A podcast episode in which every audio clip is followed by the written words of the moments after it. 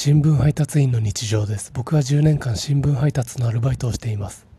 毎日配達用のバイクに乗っていると走行中の風で冬と春の境目が分かるようになってきました。東京は今日が冬と春の境目でした。夕刊の配達後1000円カットに行き2ブロック部分を9ミリから6ミリに変えました。